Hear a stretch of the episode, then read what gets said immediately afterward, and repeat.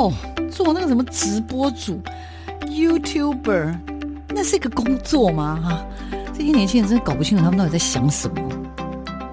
大家都说直播主很赚钱，切，哪有那么简单？网络社群媒体崛起，传统媒体死定了吗？直播平台真的像你想象中的色情满满？它的真实情况到底如何呢？哦，个子又不是空气，怎么会外泄？哎呀，只要值钱吗？通通送你啦，随便啦。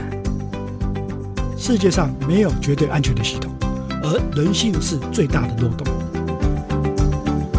时下你不可不知的科技应用与社群发展，科技社群敲敲门，带你推开趋势的大门。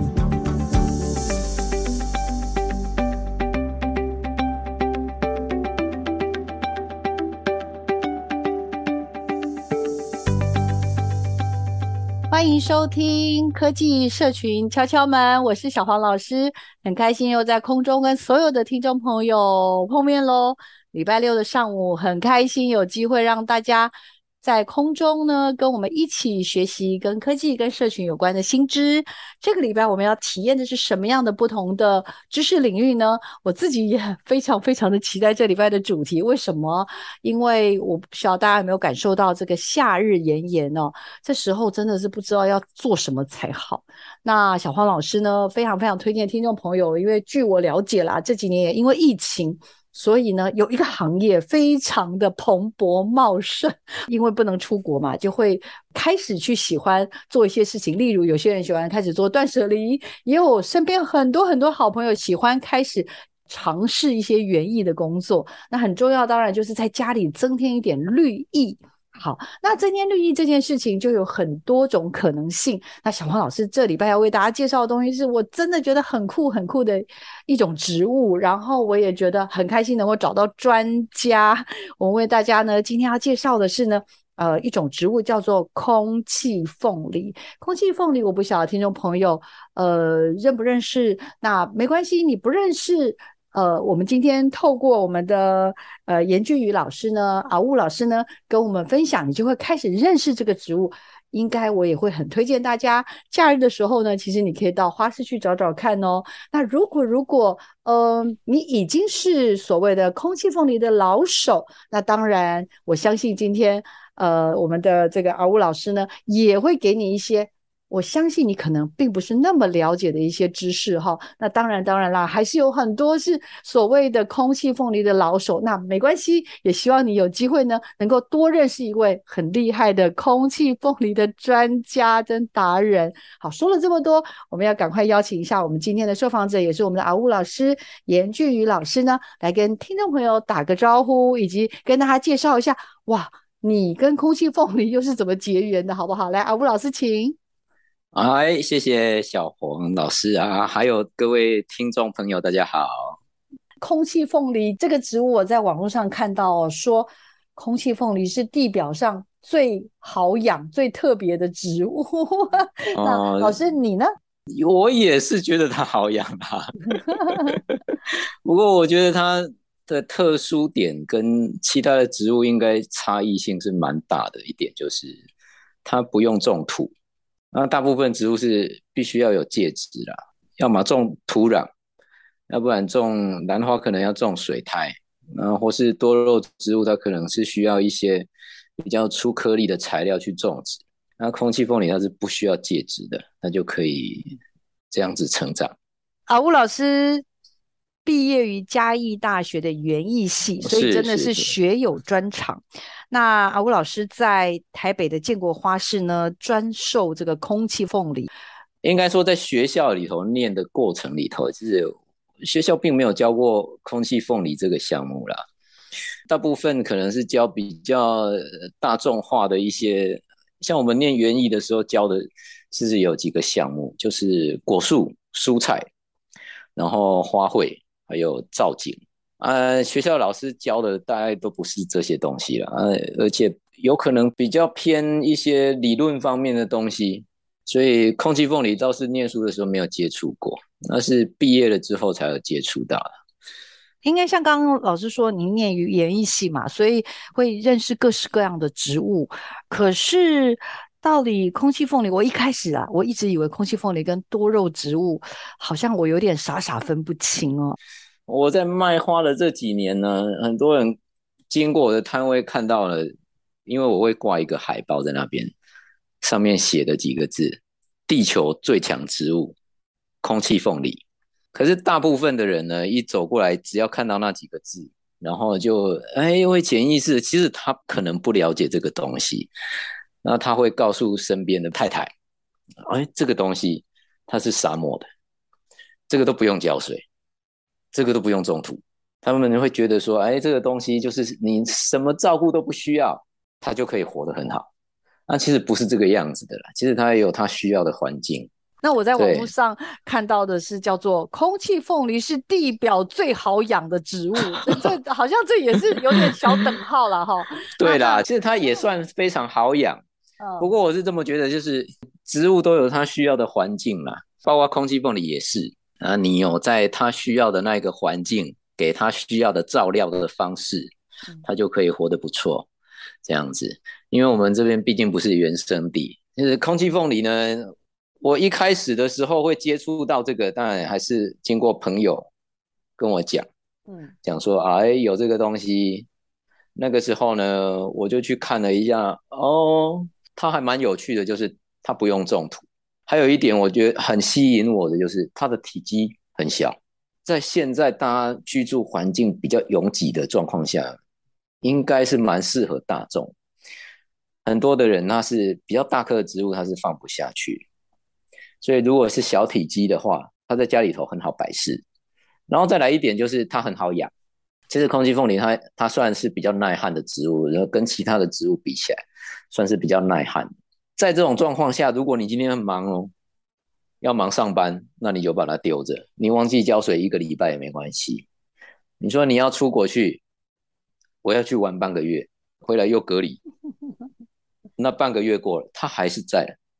也没有关系，你忘记浇水就忘记浇水了，嗯，它还是会活得好。可是不是说就不要浇水了，它还是需要水分。空气凤梨它需要的条件大概是跟其他的植物差不多，就是阳光、空气、水。刚刚小王老师说，哎，它跟这个仙人掌是不是一样？其实它算是不一样，不同类型的东西。仙人掌很多人都会觉得，哎，这个是仙人掌是。嗯，可能长在沙漠的啦，比较干旱的地方的啦。其实空气凤梨的原生地很大部分是在热带雨林。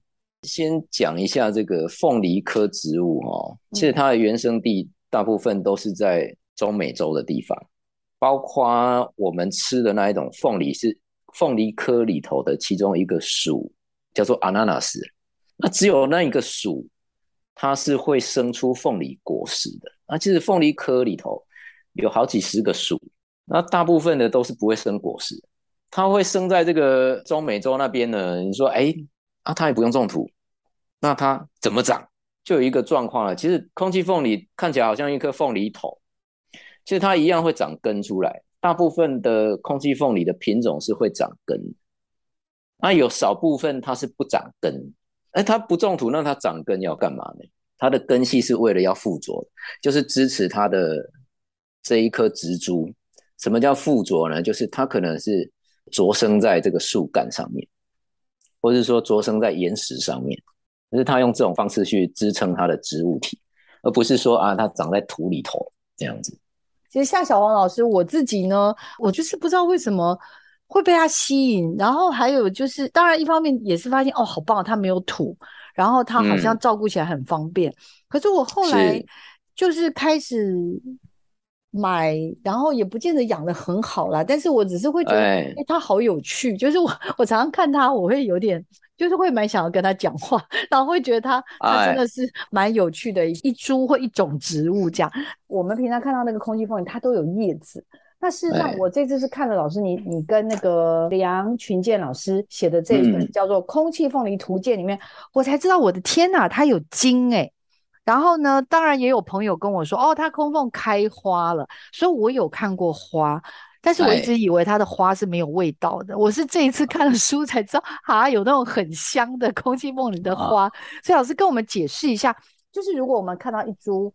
空气凤梨好了，它是一个什么样的结构？跟我们大家稍微分享一下，请。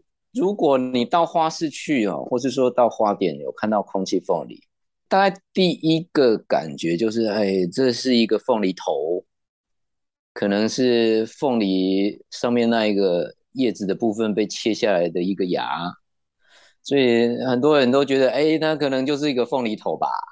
空气凤梨其实大部分你第一眼看到都是看到它的叶子啦。可能不见得有看到开花，因为它开花的季节不一定。像现在是夏季，夏季它开花的品种是比较少，所以现在这个季节，如果你到花市去，可能要看到有开花的，要凭一点运气。啊，如果说你看到有喜欢的空气凤梨的话呢，其实我觉得啦，大部分的男生哦，他喜欢那一种，就是下面有一个头。胖胖的那一种形态，因为我们叫章鱼啦，或是电卷烫，嗯，男生喜欢那一种下面有个头的胖胖，嗯，那女生呢都会喜欢那一种叶子卷卷的，烫的一头卷发的那种品种，或是说女生会比较喜欢比较有颜色或是开花的品种，通常是这个样子。刚刚讲了，我们平常看到的是它的叶子，然后它也会开花。然后，但是它的茎，对不对？我后来才发现，其实它是有茎的，但是嗯，看不到它的茎吗？嗯、还是怎么样？其实应该是有的品种你看得到它的茎，就是它是会抽高的。嗯，那个是一种生长的形态啦，倒不是说它以后就变成像一棵树这样子，嗯、那是完全不同，因为它毕竟还是草本的啦。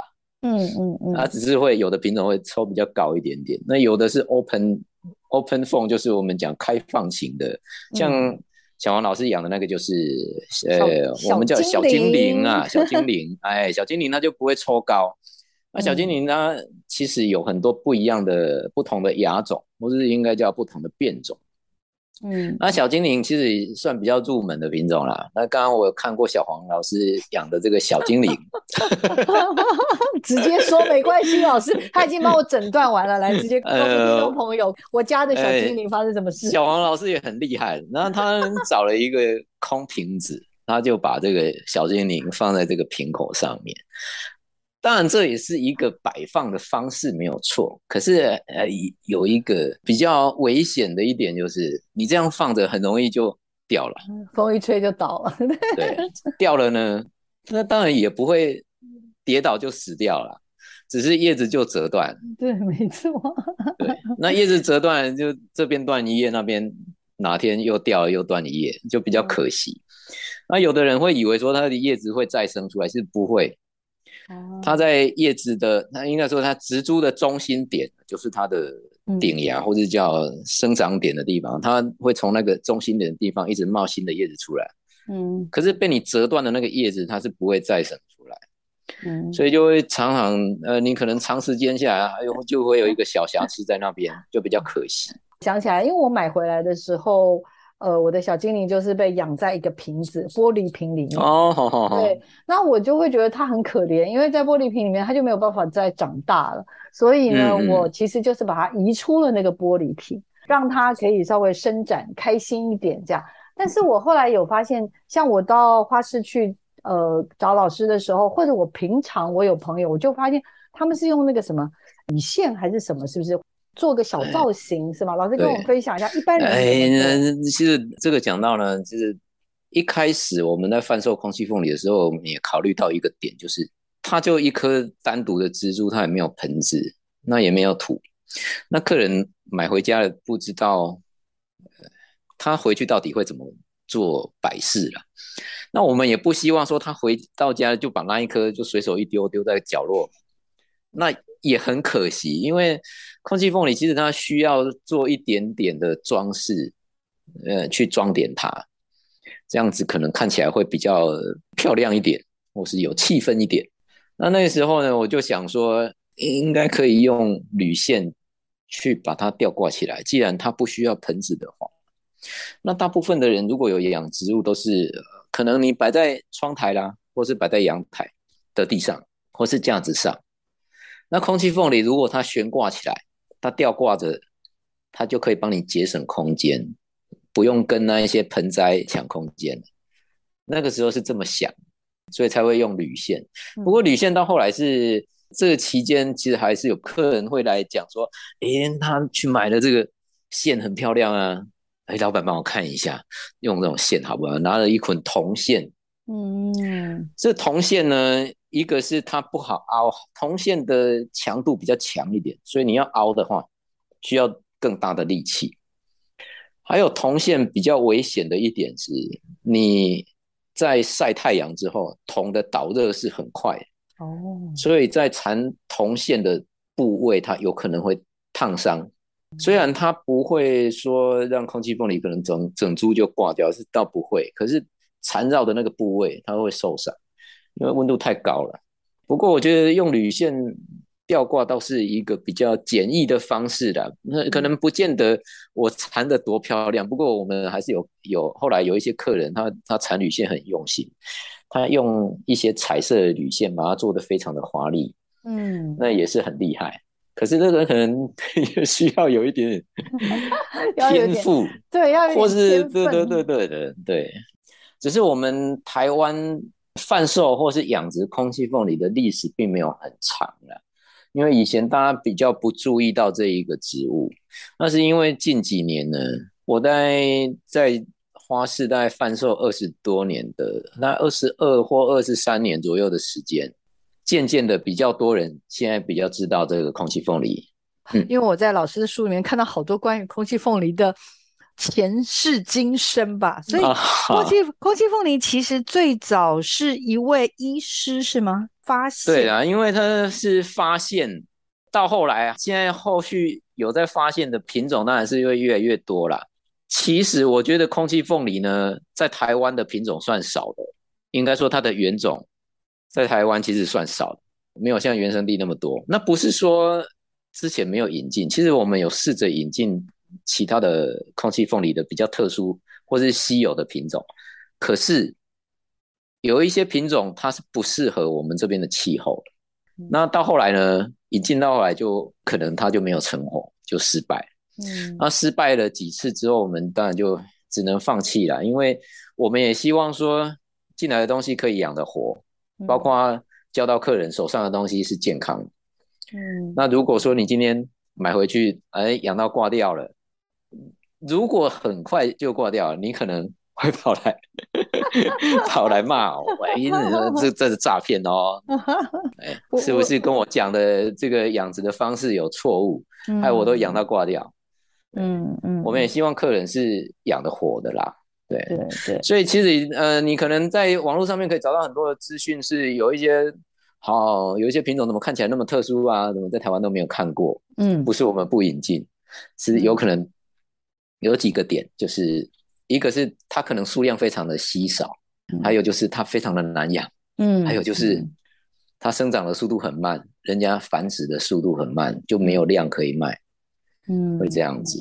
所以我们这几年来，我们会尽量挑选是适合我们台湾气候的品种了，包括我们书上提到的，其实大部分都是适合我们这边养的的品种居多，这样大家养起来比较有信心呐。嗯，不要说，哎呦，我养了一两颗啊，就挂掉啦，那很有挫折感，以后我就不想养这个植物了，这样、嗯、就比较可惜、嗯嗯。好吧，我自首，就是我，我其实养什么植物都很容易死，然后再加上就是我们又住在这种所谓的高楼大厦的那种，哎、然后有很多，我必须很诚实说，就是很热，然后，哎，呃，要么就是因为都在市区里面，所以那个冷气大家开的很多冷气，对。那其实你看这些植物是不是都很可怜？对，真的养什么就很多，嗯、很多时候就真的不是说死什么，就是怀疑自己真的是有一手会摧残植物的 对那个双手就很挫败。但是终于碰到空气凤梨之后，我才开始有一点点信心。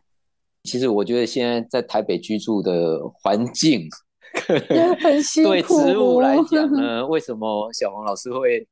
挫折感那么重，就是我觉得台北的环境对植物来讲算是严苛的。其实我是住台中，假日才上去台北的建国花市。我们台中大概一般现在夏天大概三十二度，左右。哦，那台北大概都是三十七、三十、三十六、三十七度。台北的热度真的是非常的惊人啊。嗯，对，所以呢，在这种闷热的状况下，其实对植物的杀伤力其实很强啊。嗯，没错。我们还是会建议说，你就放阳台，或是你靠窗边，嗯，或者是窗台。那在没有的话，诶，有的人他总有晾衣服的地方了，晾衣服的地方会有采光罩，那也可以，那其实也算室内。不过因为它采光罩的光线是自然的光线，那种自然的采光其实也可以，它等于有点像温室的效果。哦，那也不错。这是光线对空气缝里的影响，包括小黄老师养的那一颗小精灵啊。呃，我刚刚看了一下，它其实有点缺乏日照了。嗯，明天马上带他出去日光浴。但是小黄老师呢，我相信他是很用心在养的，不过他可能很怕他受伤，所以就养在家里头。其实他最好呢是养在一般的阳台、窗台。也有一点自然光，即使你的阳光没有直接照射，没有关系，只要是散射光，可能有的人他可能住在巷弄里头了，只是一些间接的光线或是散射光，那个也可以，嗯嗯嗯，也可以把空气凤梨养得不错。可是光线对空气凤梨来讲，它会造成它不一样的状态，就是它也有可能会徒长，就是在。比较弱光的状况下，所谓的徒长就是呢，它的叶子会变窄，嗯，然后叶长会拉长，就会变成细细长长的。嗯，那你说，如果今天你养的植物徒长，那好还是不好？只有在我来看呢，我是觉得说，哎，其实你养的那它是健康的，那就好了。嗯，那只是因为它用不一样的形态去适应你们家的环境，嗯嗯，那都可以。那我们也有客人，他是呃，他住在这种小巷弄里头，他就是没有没有办法有直接的光线，都是只有散射光。那它的植物其实都养得不错。其实那在那种状况下呢，我觉得夏天反而是比较安全，就是因为夏天呢，像这种气候，尤其现在是极端气候，嗯，在正中午的日照，其实对植物来讲是很伤的。我在。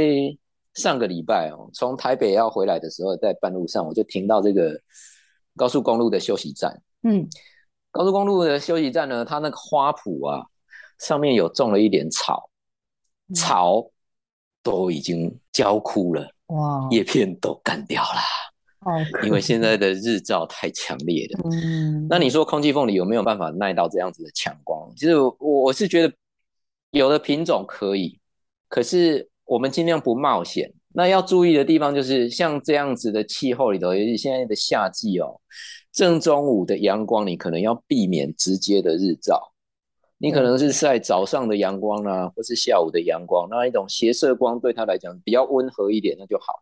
我们谢谢那个阿乌老师哦，帮我家的那个空气凤梨，帮我的小精灵健检。然后我觉得，我刚刚给他看完，我就想说，完蛋，我们也赶快带他出去日光浴一下。对不起他，就是一直在。养，然后也在做实验，然后也在想说，哎，回到一个，就是我真的觉得它是一个很特别的植物。我刚刚讲，就是我是莫名的被，不管是小精灵或者那个什么法官头是吗？就是我原来养的那个这样超胖、好大颗的那个法官头，就很被它吸引，因为我觉得哇，真的是很。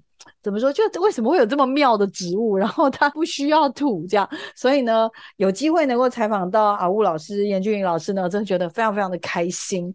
然后也希望透过他的一些分享，让那种一般人觉得哇，自己很不会养植物的人，我真的很推荐大家可以从空气凤梨开始。这是小黄老师的小小的经验，不是很值得参考啦，但是还是推荐大家，如果真的很想要。在这个炎炎夏日当中呢，找到一丝丝的凉意，我觉得空气凤梨会是一个你还蛮不错的选择，而且它有各式各样，有那种小小的，也有大大的法官头，也有像刚刚老师所说那一整排的松萝，哇，那个挂在那一整排下去，真的好像那个好漂亮绿色的窗帘在那里。我那时候就想说，哇，真的也是太厉害了，真的怎么会有这么特别的植物？所以一定要介绍给大家。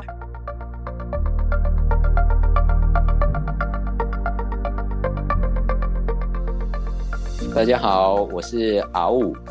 我在建国花市在经营空气凤梨，也许有人听过这个植物。空气凤梨呢，它是一种不需要种土的植物。为什么叫空气凤梨？因为它属于凤梨科里头其中一个属。这一个特殊的属呢，里头的植物它是不需要土壤就可以成活的。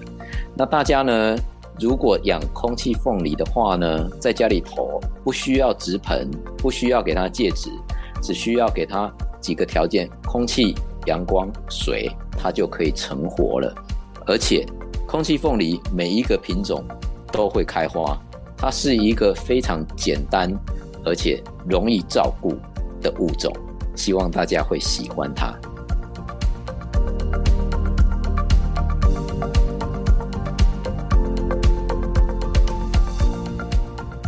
今天不只是分享照片，老师还要跟我们分享关于空气凤梨这种特别的植物哦，它的种类啦、习性。那老师出的这本书，我自己是还觉得蛮特别，叫《空气凤梨图鉴》。这一本书里面其实谈到了一些很特别的品种。谈到了一些栽培、玩赏，甚至怎么样去做布置哦。那空气凤梨这个植物呢，呃，大家可能会觉得，嗯，为什么要介绍空气凤梨呢？我自己知道这几年，应该这五年、十年，多肉植物是一个蛮真的所谓的显学。但是空气凤梨是我这段时间里面，我发现，哎，其实也发现有蛮多人开始很关注这样子的一种植物。呃，我知道你好像也开展了很多。各式各样的品种嘛，然后很多品种来来去去，然后也很多特别的品种。之前我还看到老师书里面介绍说，有那种要很多很多很多年才会开花，或者是要养很久很久很久才有的空气凤梨才能够养成。老师要不要跟我们分享一下这一路的过程，好不好？我们一开始做的时候，并不是那么的顺利啦，就是主要还是在养殖的方面，我们对它并不了解。这个外来的植物，它的生长的方式跟其他的一般的植物差异很大。其实，在二十多年前，我们可以用的资讯很有限，台湾也没有书，所以只能自己摸索。部分的品种其实它是可以接受用泡水的方式去给水，可是有的是没有办法承受那么多的水分的。空气凤梨它其实有它耐旱的机制。这是小王老师有养过一个品种叫做法官头，它的名称叫做霸王凤。其实它就是一个很耐旱的品种。霸王凤其实你如果把它的一片叶子剪下来，丢在阳光底下晒，半个月至一个月，它的叶片哦都不会干掉。那它的叶子呢就会因为缺乏水分就卷曲了。那你再不浇水，它就更卷了。那你再不浇水。那它还会活吗？会，它还会活。可是，在那种状况下呢，它会卷得很厉害，而且它的体重会减轻。还有一个状况就是，在极度缺水的状况下，其实空气凤梨虽然它还活着，可是它是不生长，它的它的生长是停滞在那边。那有的人他就懒，呃，比如说我啦。如果你是一个很懒得浇水的人，那也有。一些特别耐旱的品种，或者说我们家的阳光特别强，那也有适合强光的品种啊，都可以。你看看它表面呢、啊，空气缝里的叶片上会有一层白色的绒毛，那个就是它其实它是耐强光的一个机制。那在强光下呢，它不会被这个紫外线给晒伤。那穿上这一层绒毛呢，还有一个效果就是，如果今天有水进来了，被浇水了。它可以维持湿很久的时间，就像你穿了一件毛衣在身上，哎，今天下雨了，我身上都湿掉。如果你穿了一件毛衣，是不是可以维持水分在你身上停留的时间更久？它就可以慢慢的吸收这个水分。但是空气凤梨有很多的耐旱的机制，它跟其他的植物不一样的就是呢，它的气孔在叶背的地方哈，它的气孔会在晚上才打开，在它白天是关起来的。这个是我们叫做 CAM，就是 CAM 型景天酸的代谢植物啦。那景天酸代谢植物一般来讲都是比较耐旱的，就包括仙人掌还有凤梨科植物是这个样子。虽然我们讲植物科学，但是我们还是要告诉听众朋友说，这跟我们一般植物不一样。一般的植物的话是 白天在运作啦，白天应该说，那它对于二氧化碳的运用呢，它是分开的，就是它白天做了一些动作，那它晚上又接力做了一些动作，这样子，为了要可以节省水分的散失啦。呃，人家网络上说。太缺水的时候就要用泡水的，其实我并没有非常的建议说用泡水的方式，因为泡水呢，其实有的品种它是可以用这样子，呃，比较应该说比较偏激的手段去给水。那有的品种如果它本身就是耐旱，就不需要那么多水。我觉得泡水对空气凤梨来讲，有部分的品种是有风险的，我们还是建议用浇的。如果今天你的空气凤梨，叶子都卷曲了，那表示它是在严重缺水的状况下，你也不需要用泡水，用淋的就好了。只是你增加浇水的频率。嗯，但是浇水有一个重点，就是你一定要淋到湿透。懂懂懂。其实一开头您。已经也进口了各式各样的品种，对不对？因为我刚刚看了一下，全世界的空气凤梨大概五百种以上，嗯、所以你现在回望你自己二十多年，你有进来超过五十到一百种吗？哎，那是一定超过啦。可是到底多少种，我们没有统计过。对，可是我是建议呢，大家不要用这种奇货可居啦。我想要 买一些特殊的品种，一些比较稀有的品种呢。当然，可能有一些是不错，可是稀有的品种它可能生长的速度是慢的。嗯，所以在繁殖上我们没有数量，外国的数量也不多，所以它才稀有。嗯，那西游还有一个第二个特点，也有可能是它对环境是非常挑剔的。嗯，那有一些品种，它可能原本生长的原生地，它是在比较高海拔的地区。那来台湾这么燥热或是闷热的环境底下，其实它并没有办法撑得很久。这一些品种呢，我就没有非常的建议大家去尝试啦。呃，花市或者花店，你看到有一些。比较好判断的就是，它如果是价格稍微低一点的，那可能它就是入门的品种。为什么会这样子呢？因为价格比较低一点的品种呢，通常它是比较好养的，或是繁殖的速度是快的，所以它的价格才会往下掉。那在这种状况呢，嗯，它就会比较好入手。这个我很了解。好啦，老师，那我们要来聊一聊，我刚刚为什么要问你这么多品种的？这是数量的原因，是因为其实我在你的书里面看到有一两百款的介绍，然后它是好多种哦，一种叫做基本款，一种呢叫做进阶款。那我刚刚在笑我自己的那个什么霸王法官头，那个就叫进阶款。然后我本来养的很开心，然后最后有一天我自己觉得，要么就是阳光，有一天就大概就真的太三八，因为我后来都泡水，你知道吗？然后我在想说，我是不是泡水的时候没有把它。甩干，因为它的心那个地方很厚嘛，很容易 挤。对，所以我就我就想说，我怎么会把它养死？真的很伤心。但是我现在已经有信心，我知道自己没有那么糟。老师有谈到美花香花款，然后跟杂交变种款，嗯、比如说这个是什么贝壳粒乘以琥珀，然后什么紫罗兰乘以树猴，所以这种的等级可以帮忙跟听众朋友稍微介绍一下。其实我觉得。如果是刚入门的人呢，我觉得不要心急啦，就是先买一些比较入门款的，先试试看。我们书里头是有介绍一些入门的品种。那入门的品种呢，去买的话，第一个价格比较低。如果你今天养失败了，你也比较不会心疼。第二个，入门款通常都是比较强悍的品种。那如果说你今天可能没有掌握好，或是说放的位置日照稍微强一点、弱一点，或是给水有时候多、有时候少，有时候下大雨被淋到雨了，这些入门款它可以比较轻松的应付复杂的环境。如果比较进阶的呢，其实我我当初列了一个进阶，并不是说它特别的难养，其实应该是说它需要的环境，呃，差异并没有太大。可是进阶款呢，有可能它的单价会稍微高一点点。为什么单价会高一点点？可能，呃，有一些是比较大型的品种，有一些是小型的。那大型的品种呢，它要养成是需要比较长的时间。那你说养的时间要比较久，就难养吗？也不是，它一样好养，它只是长得慢。如果今天你是一个农夫，你是个花农，好了，哎，我今天养了五年了，那我带出去势必要卖贵一点，没错吧？那如果是我只有养半年或是一年，那带出去当然是卖的比较便宜。所以入门款跟进阶款其实都可以，并不会说特别的难养。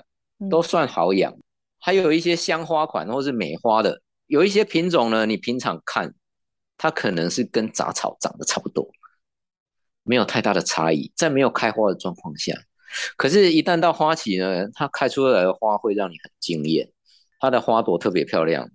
那有的品种呢，开花是会香的，不过空气凤梨其实开花会香的品种并没有很多种，比较常见的是这个。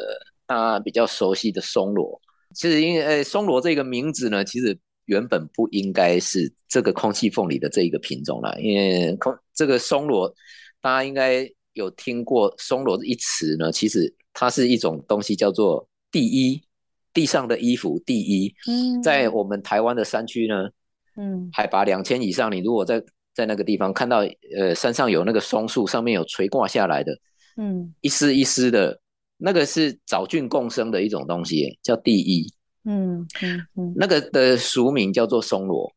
那因为我们后来引进了空气凤梨之后，它长得跟这个地一的的形态长得非常的像，就把它叫做松萝凤梨。那松萝其实它就是一个开花会香的品种，而且它很准时，每年的五月份就是松萝开花的日子。嗯，其他时间它就不开了。那松萝，你说它在市面上的松萝通通都开吗？其实松萝不一定通通都开花，有的品种比较容易开，有的品种比较不容易开。其实松萝还有不一样的变种。老师来，对，赶快教我们那个刚刚讲的什么乘以什么，那个是怎么回事？哎，这个这个是其实它就是一个杂交的品种。杂交的状况下呢，它其实在自然界里头它也会自然发生。在这种杂交的状况呢，比如说今天。有一颗小精灵，它开花了。那旁边还有一颗，你刚刚讲的霸王凤，那也开花了。在同时间开花的时候呢，那有一只昆虫呢，从这一个花朵呢采蜜采一采，到另外一棵的花柱上面呢，在那边滚一滚，对，那可能就授粉成功。可是当然是，其实这两个是不是那么容易授粉成功了？嗯嗯嗯，对。可是大致上呢，在自然界它就是也会有自然杂交的状况。嗯，不过我觉得在这几年，我们的台湾有一些玩家跟业者，大家都非常的用心在空气凤梨的杂交上面。我觉得在台湾的杂交品种，其实现在算是非常的多，大家可以上网的可能搜寻一下，应该不少。不过杂交它的过程呢，它要育成的时间其实非常的漫长，因为空气凤梨它本身就是一个代谢非常缓慢的物种。你授粉了之后，一直到果荚结了，然后果荚成熟了，嗯，果荚爆开了，一直到你播种、嗯、播出来，其实那都是非常漫长的过程。之后你也不可能全部都卖掉啊，我还，总是要留几只吧。嗯、那等到它有一点数量，那都是还要需要好几年的时间。所以有时候呢，杂交的品种可能在市面上价格会稍微偏高一点，我觉得这是无可厚非，因为那是。需要很长的时间去做培养跟累积，嗯，对。那你说杂交的品种，它如果单价高的话，会不会就很难养？不会，其实它一样就是这样子的的养的方式而已。嗯，不过因为杂交的品种有一些育成的人，他们会先筛选过，就是它的父本跟母本原本就是已经比较华丽的品种，那出来的当然后代可能会非常的精彩。嗯，所以现在也很多人在玩空气凤梨，也会追求一些杂交种。嗯，对，大家都可以留意一下这个空气凤梨在台湾的状况。剩下一些时间，我要赶快跟大家介绍我们到底要怎么样布置。因为呢，是空气凤梨哦，它很厉害。它我身边也真的有那种朋友是做布置组合的。那我今天想说，请我们的阿乌老师呢教我们，就是像我家这种，有没有在狗楼房里面，大概就是。真的可能不要什么一瓶，我看 就是非常小的一个铝铝门窗，就是那种那种小花台那种的话，假如是这样小小的。老师会建议我们怎么做，嗯、然后呢，如果我们多一点点好了，假如你家是呃稍微有一点小空间、小花，应该怎么讲？小阳台，或者是有个小花园的，又可以怎么做？好，魏老师帮我们提点一下，来，老师请。其实我觉得空气凤梨在都会区，如果你真的是要摆放的环境真的比较小一点的话，其实它是非常适合啦，因为空气凤梨它。大部分的品种，它的体积都是小的。它当然也有大型的品种，不过你可能市面上看到大部分卖的都是比较小只的。如果说你的阳台啦，或是窗台啦，只有一点点的空间，其实养空气凤梨都很好。刚开始做，我们也是不知道到底客人回去到底要怎么怎么放，我们会建议说，哎，你用铝线吊起来。这铝线它当然也是一个不错的选择，就是它是比较简易的方式啦。可是你说它有多么的美观，我觉得可能效果也是比较有限。不过空气凤梨在搭配上面呢，我觉得我个人是比较建议说，如果你今天要搭的话呢，你可能用一些比较粗糙的物体去搭配。如果你今天呢让它放在一个，比如说树枝或是树皮。或是木板这种比较粗糙的表面呢，对它来讲是比较适合的。因为有一点是呢，你养了一段时间之后，大部分空气凤梨会长根，那它长根了之后，它就会附着在这一个你给它的这个木板，或是树枝或是树干上面，有东西可以附着的状况下，一个是它长的形态也会比较好，那你搭配起来呢，也比较有整体感，才不会说，哎，好像一棵草丢在那边。比较可惜一点啊，嗯，那这是比较小型的空间的运用，我觉得应该是用一些比较原始的素材，可能搭起来比较适合空气凤梨的味道。嗯，你可能你养一段时间，你要用稍微大一点的啦，你要买进阶款的啦，哦，回家做装饰的话，那或是说你有一些店面呐，要用空气凤梨来做装饰，那像一些法官头。那就是比较大型的品种，它来做装饰就很好用，然后它又耐旱。像法官头这个呢，其实你如果要搭的话，我觉得可以用稍微高一点的东西把它架高起来，让它的叶子垂下来，这样会比较漂亮。这是算比较中型的。那如果是，哎，如果你家里头是有庭院的话呢，嗯、有的人他家里头，他还是有种庭园树，嗯，那空气凤梨其实它的原生地是怎么生长？那它有很大部分它是附生在这个树枝、树干或是树皮上面。嗯，附生跟寄生是两回事。寄生呢是它会侵入植物体。嗯，可是空气凤梨算附生，或是你叫着生了。嗯，就是它的根系是会攀附在它的树皮的表面，可是并不会侵入它的植物体里头。嗯，所以你可以安心，就是如果你家里头有大棵的树，那你就把它绑在树上。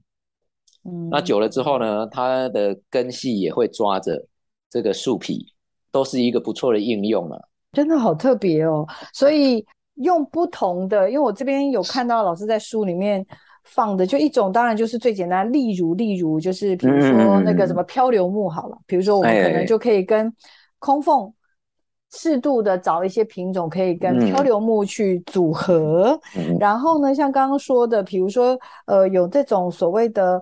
呃，比较木头的盒子，假如刚好啦，有放那个什么，我自己在乱想的，比如说那些红酒啊，或什么，就刚好有的空的那种木盒子，软木塞，对，软木塞也不错，跟空缝搭配好像也是好看的。然后也有看到那种什么陶盆哦，对，还有竹编提篮，哎呀，我真的都没想到，我家有这种。我觉得空气凤梨它的味道比较适合粗糙或是比较。原始的风味的搭配，嗯、对，它比较不适合太呃光滑或是光鲜的一些，嗯、比如说瓷器啦，你如果用瓷器或是比较光亮的东西去搭它，嗯、我觉得比较不适合，因为它是比较属于有一些荒野气息的一种物种啦。嗯、对，那如果你用比较常建议是，或是你用贝壳搭。啊，对，我如果你去吃去请客，人家有扇贝拿回来洗干净，用扇贝放也蛮好看的。对，嗯、不然最基本的就是用木头材质的东西，会比较温润一点的材质，嗯，对他来讲比较漂亮。告诉我们一下，就是，嗯，如果如果我们收音机前面听众朋友真的真的觉得说，哇，今天听完之后真的好心动，我想要来开始学习怎么样，呃，去挑几株，或者是开始想要去照顾空凤的话，有一些什么样的心态认识，还有一些基本的功夫，然后可不可以赶快告诉我们大家一下，嗯、然后让大家都可以去试看看。我自己是觉得还不错，来，请。呃，我觉得呢，养空气凤梨呢。有一个很大的前提，就是你要有耐心两个字，因为它的代谢呢，其实比其他的植物慢非常的多。如果是心急的人呢，我们这个 没办法，它就是个慢郎中，它就是慢慢长，不管它的生长啦、代谢啦，或是开花啦，有时候它可能是很多年它才开一次花，有的时候我们会有客人说，哈。他就一年开一次花，我说能够一年开一次花的品种已经算了不起啦。有的时候十多年它都不给我开花，所以呢，我是觉得要有耐心是第一个。在养空气凤梨的过程里头呢，我相信它会带给你很大的乐趣，是因为有时候你刚开始买回去呢，它可能不太长，尤其是刚。带回家的那一个几个月的时间里头啦，为什么呢？因为它原本一开始呢是养在我家，那他去到你家呢，因为环境变换了，所以他必须要有一些时间去做调试。住了一段时间呢，他就比较适应了，他才会开始生长。所以你可能呢带回家之后，大概有半年的时间，他停滞在那边，你会开始疑惑说，我是不是养的方式有什么不对？其实不是。它只是需要有一点时间去适应那个过程，可能原本我养的地方是强光的，在你们家是弱光的，那它在这一个适应的过程里头，它是需要比较长的时间。它一旦适应了，就会长得不错，大概是如此。好可爱，老师，你知道我刚刚听完你讲，我好想 送给他一个名字。空气凤梨是一种慢熟型的植物，可以这样说吗？对，我自己觉得啦养植物也是一个很好的一个学习的经验，真的像刚刚老师说的，要学会耐心。要学会呢等待，因为空凤就是一个非常非常慢熟型的植物。不知道大家是不是跟着小黄老师一样，一起能够慢慢慢慢的爱上它呢？我也很希望，就是阿吴老师能够定期来跟我们呃分享关于空气凤梨的更多的新知，然后也能够让我们对于透过这些植物，也让我们去体会很多呃这些植物的照顾，以及呢，甚至对我回过头去来检视我们自己的生活。像我就是那种性子很急的人，这就是完。全考验我的耐性，好，也希望大家喜欢这个礼拜六我们为你准备的这么特别的主题。我们也再次感谢阿乌老师，也谢谢小黄老师。对呀、啊，也请听众朋友持续锁定我们的科技社群敲敲门。我们下礼拜见，老师谢谢你，谢谢，谢谢你，谢谢，拜拜，拜拜。